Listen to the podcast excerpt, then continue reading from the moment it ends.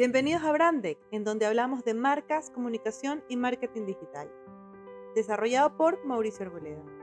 Te invitamos a participar de la temporada número 3. Empezamos.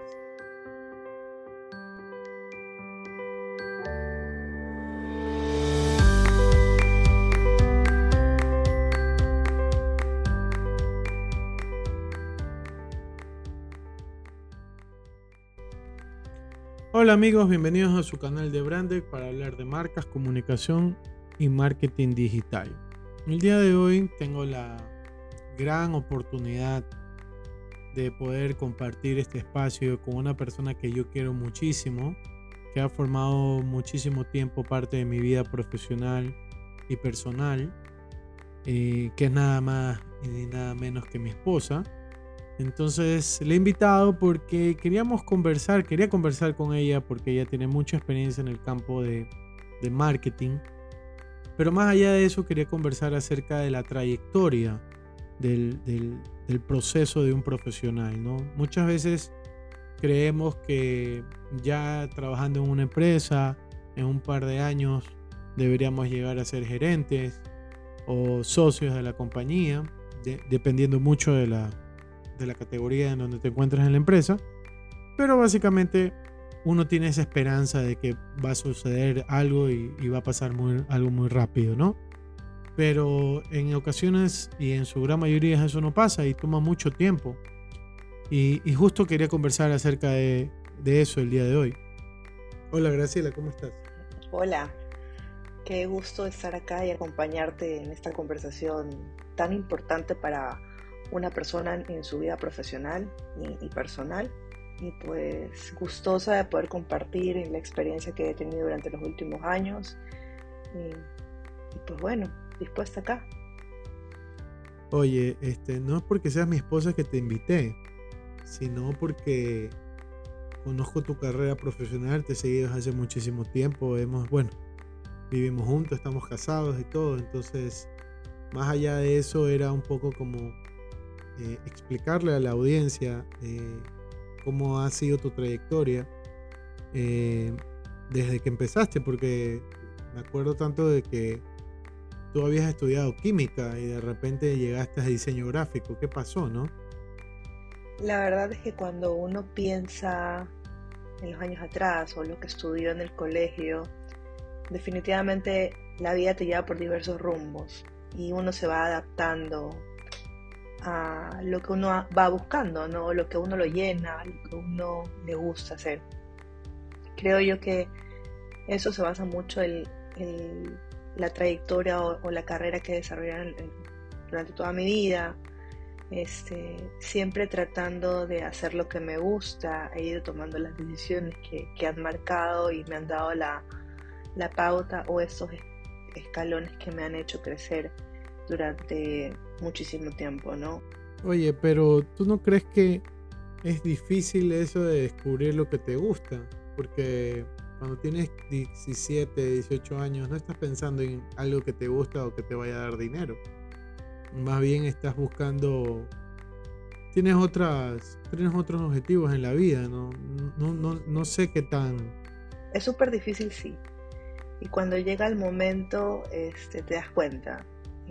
Te podría decir, yo estudié en, el colegio químico biólogo, que salí graduada de Quibio, y, durante los primeros meses después de la graduación, eh, mis papás me hicieron la, pregunta de dónde iba a estudiar, qué quería estudiar, y básicamente todos pensábamos, hasta yo, de que mi camino iba a ser por, por esa rama, ¿no? Es más, fui hasta la facultad de odontología, que era justamente la rama en la que me llamaba muchísimo la, atención, a, averiguar, a conocer, a inscribirme. Este, y no pasó más de dos semanas en las que vi una publicidad en la televisión que remarcaba mucho el ser libre, el poder tomar la decisión, el poder estudiar lo que te gusta y, me llevó mucho a pensar qué es lo que realmente me gustaba en ese momento. Y, yo sí lo había encontrado, lo, sabía, a mí me gusta mucho pintar. Eh, creo que es una de las cosas más lindas que uno puede hacer. aunque hace mucho no lo hago, este, ahora último, con, tantas cosas eh, en, nuestros tiempos, es bien complicado hacer ese, ese trabajo, pero me gustaría retomarlo, pero en ese momento era algo que me encantaba hacer.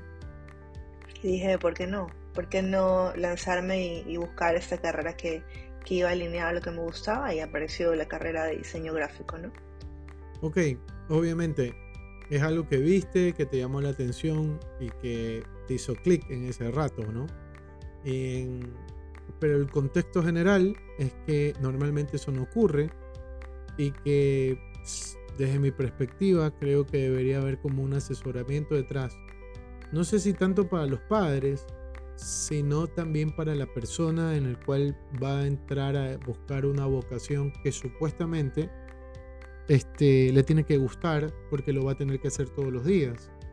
Y, ahí entran muchas preocupaciones por parte de los padres. Y ahora te lo digo porque obviamente somos papás y, estamos muy preocupados de lo que quieras ser nuestros hijos, ¿no? Pero, pero no sé si lo que falta ahí es un poco de asesoramiento para enfocar no, no tanto a la persona, sino más bien mostrarle como que la realidad de la situación. Ahora mismo el desempleo no, no es algo que, alienta a, las personas a buscar un trabajo, sino más bien que ha fomentado a que las personas se vuelvan emprendedoras. Y es por eso que muchas de las personas que nos escuchan aquí tienen su emprendimiento, tienen años eh, dándole duro, algunos han cerrado, algunos han creado nuevas empresas, porque realmente es complicado eh, buscar un trabajo y, más aún fomentarlo. Entonces, no, no, sé si realmente lo que necesitamos es como un enfoque más global para que esta persona determine qué es lo que quiere hacer. Eh, porque efectivamente, si tú quisieras, el otro día yo veía una noticia que salía en LinkedIn que decía que la chica había hecho una inversión de 15 mil dólares y que ahorita estaba ganando 2 millones de dólares. Sí, pero la inversión la hizo porque los papás dentro de la noticia decían que los papás tenían la posibilidad, pero en contexto general eso no pasa. O sea, no, no todo el mundo tiene esa posibilidad de 15 mil, 20 mil dólares para poner su negocio. Tengo un amigo que se ha puesto un negocio que cuesta 60 mil dólares montarlo. O sea, por ahí, ¿cómo le podemos dar una mano, una ayuda? ¿Qué, qué opinas al respecto? Yo creo que se basa mucho en, al momento de tomar la decisión, qué, qué estudios vas a tener en el colegio. ¿Cómo lo desarrollas? Actualmente la educación, la verdad te puedo comentar de acá en Ecuador, no conozco, no conozco otro país, pero yo creo que sí, hay un déficit en esa parte de este, cómo direccionar al estudiante para que tome la mejor decisión. No sé si en los últimos años haya mejorado, pero cuando fue en nuestra época, básicamente eh, tomabas la decisión si iban tus amigos a, esa, a, estudiar esa, esa, esa eh, no sé, ese, tipo de estudios. Eh, también tomabas la decisión eh, por, no sé, el tipo de carrera que te llamaba la atención, si ibas a, ser económicamente viable o no, o también la sugerencia de tus padres, ¿no? Este, en ese momento. Pero este, yo sí creo que actualmente algunas, algunas escuelas y colegios ya están trabajando en la mejora de, de fomentar que las personas puedan desarrollar sus, sus habilidades blandas, sus skills y capabilities desde el colegio, este, tomando ya mucho más este, como conceptos del eh, tipos de carreras eh, que ellos se puedan desarrollar dentro del mismo colegio, ¿no? O sea, para que tú vayas practicando o viendo si realmente esa es la rama que, que tú le vas a dedicar el resto de tu vida, ¿no? Oye, justamente tocando ese tema, eh, yo me acuerdo que tú cuando eh, empiezas a trabajar, tú estabas igual estudiando, y, pero no sé si ese fue tu primer empleo, pero eh, no, no, recuerdo bien si a lo que te gradúas consigues un trabajo nuevo o ya habías conseguido el trabajo nuevo antes de graduarte. Pero, ¿por qué mi pregunta? Porque tú ya estabas como buscando esa independencia económicamente hablando, porque no es que te ibas a comprar una casa eh, en esa época, aunque bueno, depende de en qué situación se te encontrabas, pero en contexto general eh, hubo un impulso detrás tuyo para que digas, oye, me voy a poner a trabajar porque creo que, que, mi, economía puede mejorar si yo me independizo de esa manera. Yo ahí te podría decir que tuve la oportunidad de poder hacer o trabajar este, en los últimos años de colegio. En, las vacaciones yo tuve la oportunidad que mi papá tenga un contacto dentro de una empresa que me pudo dar eh, el, trabajo durante los tres meses de vacaciones y yo los pude asimilar como pasantías profesionales tanto en quinto curso este, como parte de, sexto y al, final. Claro, eso, eso es lo que pasaba antes, ¿no? Yo también me acuerdo que hice pasantías, pero en esa época esas pasantías creo que nadie las pagaba. Acá fue el distinto. Yo por eso te, te justo es lo que te comento. Yo tuve la oportunidad de, de trabajar en una empresa donde yo recibí remuneración este, económica por el trabajo que yo hacía.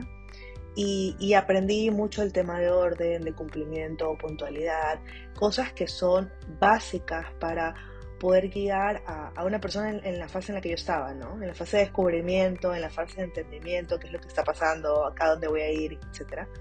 Este, creo yo que ayudó muchísimo esa guía y, y aprendí un montón. Y creo yo que ya cuando yo salí del colegio rumbo a la universidad, yo ya tenía esa expertise de, de, ok, este es el dinero que yo gané porque me costó, o sea, lo trabajé y, lo recibí haciendo algo que, que, me gustaba, ¿no? Que, que era hacer una revisión, tema de proyectos, eh, interactuar con la gente, trabajar en equipo. Y, desde ahí fue naciendo el, tema de marketing, ¿no? Claro, este, vuelvo a repetir, pero fue tu impulso, fue algo que, dijiste lo voy a hacer, porque en contexto general, y, creo que lo hemos visto, no todas las personas a veces están preparadas para trabajar en equipo, no todas las personas tienen, no sé si la experiencia es la palabra, pero por lo menos la empatía de eh, comprender cómo es la dinámica de la empresa. Quizás ahí tocaríamos un tema de, los recursos humanos, de, de, la persona que está detrás para para ver si realmente esa persona estaría acorde al enfoque que la empresa le quiere dar. Pero bueno, eso, eso es un tema, un, tema un poco más profundo. Pero bueno, estabas trabajando, de repente llegas a una empresa nacional eh, en donde recuerdo que entras como diseñadora gráfica y, luego de un tiempo, porque esa es la verdad, no es que lo hiciste de la noche a la mañana, eh, te volviste jefa de marketing. Eso, eso pasó, ¿verdad?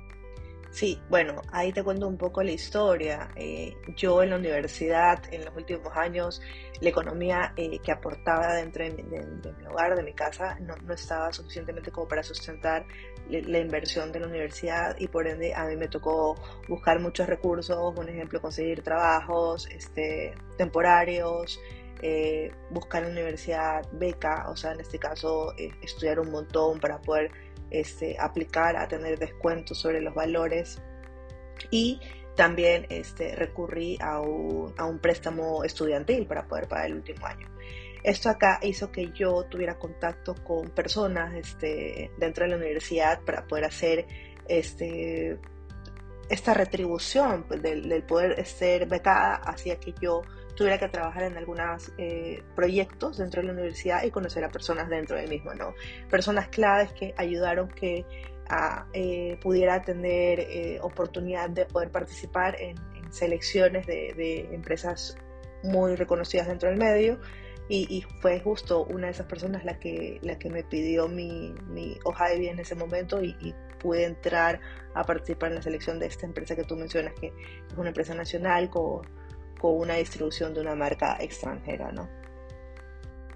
Y bueno, justamente eh, esos primeros años que estuviste ahí, eh, tuviste la oportunidad de casi ver todo, porque estabas trabajando en la posición de, comunicadora, de diseñadora, eh, y el enfoque que le das, y recuerdo que hiciste hasta una, un diplomado, que en ese momento era algo lo más cercano a una maestría, no, era una maestría como tal, eh, pero eso también te da como un impulso de, conocimiento, de ver un poco más global la cosa, porque básicamente éramos, eh, éramos diseñadores y, de repente eh, al tener este enfoque más global, tú eh, puedes ver más detalles de otras cosas que normalmente no lo veías. Sí, es correcto, pero ahí la parte clave fue que yo entré a esta empresa a crear el departamento. Básicamente ellos no trabajaban con un departamento de diseño gráfico, ellos trabajaban con una agencia de publicidad en ese momento. Y cuando yo arranqué el proyecto, este, la posición como tal no, no tenía una claridad de a quién reportaba, cuáles eran los objetivos, este, en qué podía aportar, más que nada. Yo creo que, perdóname, yo creo que esa parte es la más rica, ¿no? Porque eso creo que te da más experiencia, porque son las bases que tú formas para lo que vendrá después. Que quizás obviamente lo, lo pueden cambiar, ¿eh? o sea, no, no, no, es algo eterno, pero como que te sientes más propio, más tuyo de que hiciste esto, lo estructuraste y de esa manera ha funcionado durante X tiempo que ¿no? Sí, tal cual. Y es más, o sea, cuando tú comparas versus años anteriores, antes no había nada y ahora hay todo esto, ¿no? Entonces tienes como una base con qué comparar, con qué medir los logros o los retos que tuviste, los desafíos, y, ahí entra la parte de entender un poco cuál fue tu motivación o cuál fue el, como el camino a seguir, ¿no? En este caso, en esta empresa yo arranqué con, una posición la más básica este, dentro del rubro de diseño gráfico, este, como, como diseñadora gráfica este, junior, este, entré a reportar a una jefatura de marketing y, y, poco a poco durante los años en los que estuve dentro de la compañía pasé de, junior a, senior como diseñadora gráfica, luego a tener un departamento de diseño gráfico y contar con más personas que estaban bajo mi cargo. Este, tuvimos un departamento hasta de tres personas en ese momento, digamos, este, yo como jefa de diseño en ese momento y, tres personas más. Y luego esto, al momento de trabajar y tener un poco más de libertad, al momento de, de, pensar estratégicamente en, la posición, eh, tuve la oportunidad de poder colaborar dentro de la empresa en proyectos mucho más alineados a la parte de comunicación organizacional y también la parte de mercadeo como tal de esta marca extranjera que te estoy contando. Entonces, eso dio que yo tuviera mucha más visibilidad para otras posiciones y en base a eso se dieron, ¿no? Entonces tuve la oportunidad de pasar a, la parte de mercadeo, de cambiar mi rubro este, de diseño, obviamente en esa fase que te estoy contando hice este posgrado de gerencia de, marketing, este, que ayudó un montón a, a, como a tener el sustento este, estratégico del por qué podría pasar a una posición de mercado en ese momento. Oye, pero eh, en ese caso, lo que, lo que ocurre, hay, que poner a, aterrizarlo realmente, porque eh, no siempre pasa. Primero, eh, hubo un crecimiento como tal, ¿ya? hay una oportunidad como tal de crecimiento en donde tú puedes hacer una carrera. Normalmente en las compañías de este país no existe siempre esa oportunidad. Y si las hay, eh, existen en las partes más importantes o las más estratégicas que más bien no podemos acceder, por, eh, por poner un caso. Y por el otro lado, es la visibilidad que tuviste por la propia posición que tuviste en ese momento para que las personas te puedan eh, decir, ah, ok, ella también lo, puede, lo está viendo ya de una persona más global, de una forma más global. Porque, vuelvo a repetir, acá no, no se lo vea eso. Entonces, habría como que delimitar o, o fomentar que las estructuras de las empresas deberían tener como esa oportunidad tanto de visibilidad o de crecimiento.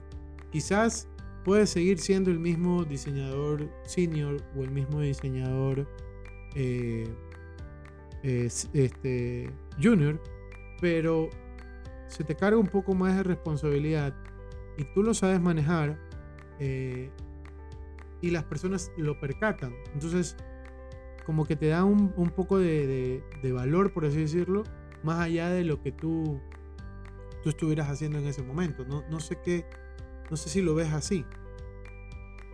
Definitivamente sí. Eh, eh, toda posición lleva su reto, ¿no? Y, lleva su, su parte...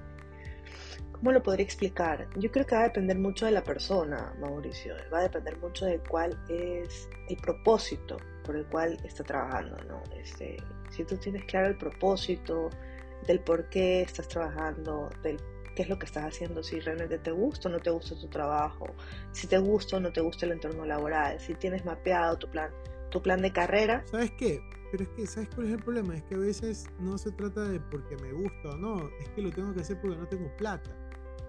Entonces no sé, y, eso, eso, por eso es que lo quería conversar. ¿Cómo le podemos dar el enfoque? ¿Cómo le podemos dar la vuelta? Yo decía antes, en algunos otros podcasts que, conversábamos, que eh, puedes trabajar en eso, pero en un tiempo, en un tiempo X puedes estar buscando otra cosa y, puedes capacitarte y puedes, este, si tienes la oportunidad también, porque quizás el sueldo no te da. Entonces son 200, 300 dólares, 400 dólares, por ejemplo, y, no te puedes tener un certificado que quizás lo puedas hacer en línea, lo puedes hacer en cualquiera de estos cursos gratuitos que te dan, pero, pero estás más por la necesidad. ¿Cómo, cómo le damos la vuelta ahí? ¿Qué? Yo creo que ahí, la verdad, yo diría que es el secreto del por qué podemos seguir creciendo. Yo creo que se basa mucho en la parte de la inteligencia emocional, Mauro. Eh, hay, empleos, hay empleos que no te pueden gustar, pero, tu inteligencia emocional tiene que ir guiada a lo que cuál, cuál es el beneficio, cuál es el propósito. O sea, si tú me estás diciendo sí, es, eh, trabajo porque necesito dinero. Ok, pero ¿por qué necesitas dinero?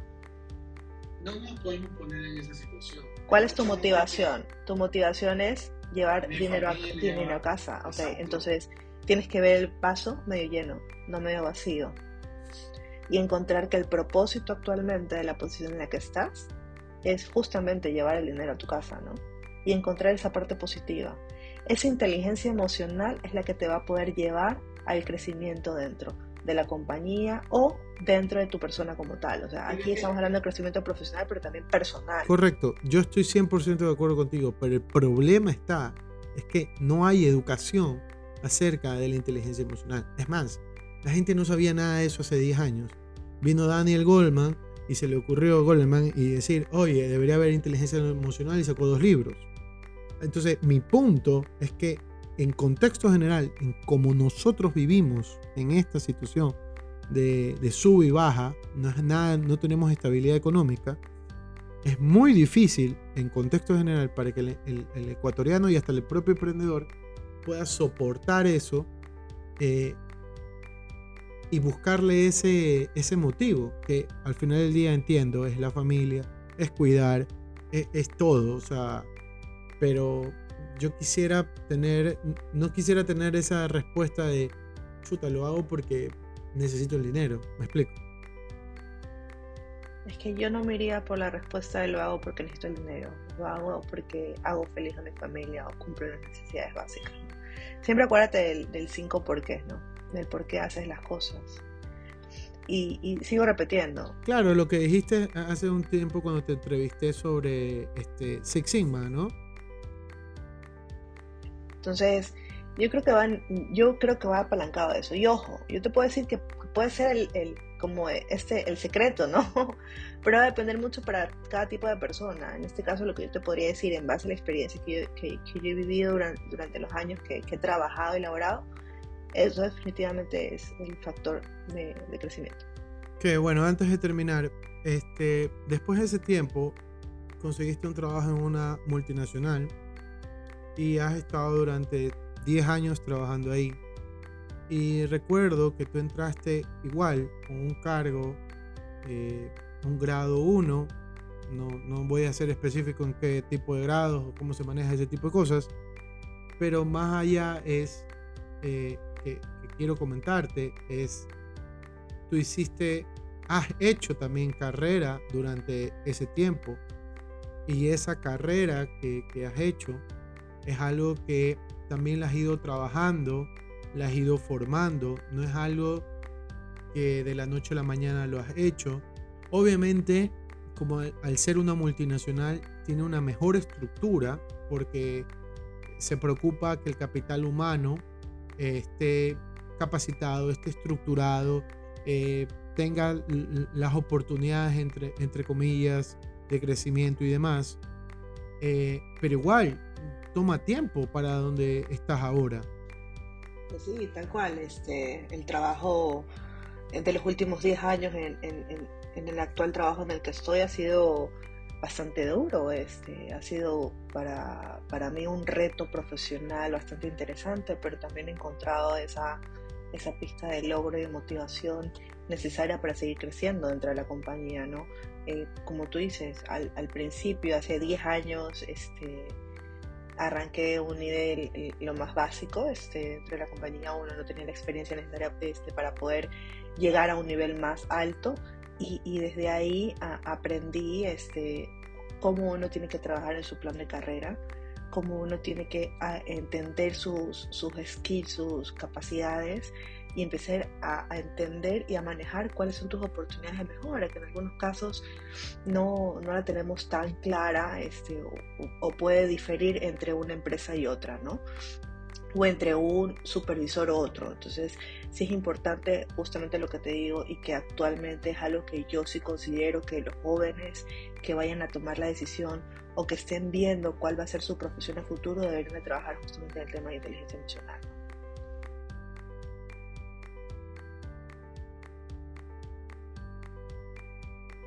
Eh, entonces, eh, como para dejar un resumen a las personas que nos han escuchado, hay que darse cuenta primero de cuál es nuestra motivación en, lo que respecta profesionalmente, personalmente, antes de tomar cualquier decisión eh, laboralmente hablando. Porque, como lo conversamos, nos damos cuenta que no hay como un seguimiento acerca de el tema de la inteligencia emocional o cómo manejarlo de esa forma. Por otro lado, desde la perspectiva del empleado, tendría que notar si la compañía tiene una estructura que permita a largo plazo darle un crecimiento y un valor como tal, porque eh, dar capacitaciones, fomentar al empleado a que tenga un crecimiento, eso también eh, enriquece a, tanto a las dos partes, porque yo te capacito y tú eh, das lo mejor de ti para seguir adelante con la empresa, ¿no? Eh, por otro lado, estaría el tema de las oportunidades que te podría brindar, pero ya esa sería como la, estructura que está detrás, o sea, la empresa como tal, cómo yo estoy organizado, qué es lo que yo tengo que hacer, eh, cuál es mi objetivo a largo plazo.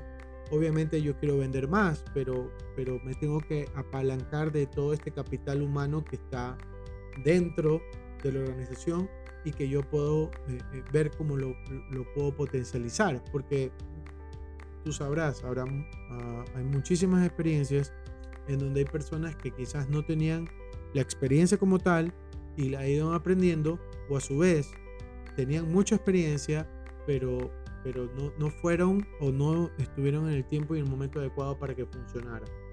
Pero más allá de eso, creo yo que de la parte de la empresa, tendría que tener clara bien, claramente su objetivo, eh, su, su estructura organizacional lo más adecuada posible para que este capital humano pueda dar lo mejor de sí y que a largo plazo pueda eh, eh, colaborar, ¿no? O sea, ayudar entre todos para que la compañía prospere.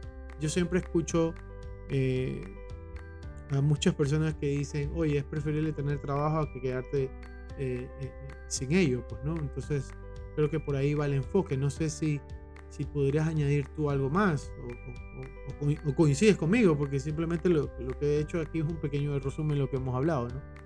Coincido contigo y agregaría que mm, nos quedamos con la responsabilidad de marcar el camino para, para nuestros hijos. Eh, es una responsabilidad no solo de ellos, sino también de nuestra parte. Ahora que hemos podido entender un poco cuál es el camino o, cuáles son las pautas necesarias para poder llevar ese siguiente nivel de los estudios eh, académicos universitarios para poderlos guiar en el futuro, va a ayudar un montón. Quizás en algún momento ellos tomen una decisión o un camino diferente, pero va a quedar nosotros que, que pudimos dar ese, esa guía que ellos necesitaban, ¿no? Y que nosotros en algún caso no lo tuvimos, ¿no? Este, un ejemplo, justamente el, marcar eh, o, entender cuál es nuestra motivación, pero eh, también entender qué es lo que nos gusta y qué es lo que nos apasiona, ¿no? Y en base a eso poder definir cuál va a ser el camino para, para mis próximos pasos. Claro, oye, te agradezco bastante. Eh, espero tenerte más seguido acá. Yo necesito esta, esta compañía de, de, no solamente lanzar mis locas ideas y, de compartirlas. Quiero agradecer a todos los emprendedores y a todas las personas que han terminado de escuchar el podcast. No se olviden de seguirnos en, Facebook, Instagram, Twitter, eh, como Brandex o guion branding. Eh, que puedan compartir este podcast eh, algún emprendedor que pueda estar interesado. Hemos dejado algunas otras entrevistas. Hemos anterior, el, último podcast fue de social selling. Así que les recomendamos, es algo muy bueno para que puedan apalancar eh, la herramienta de LinkedIn eh, desde su perspectiva profesional, ¿no? Eh, agradeciéndoles nuevamente por su tiempo y el espacio. Y recuerden, nunca dejen de innovar. Nos vemos. Nos vemos.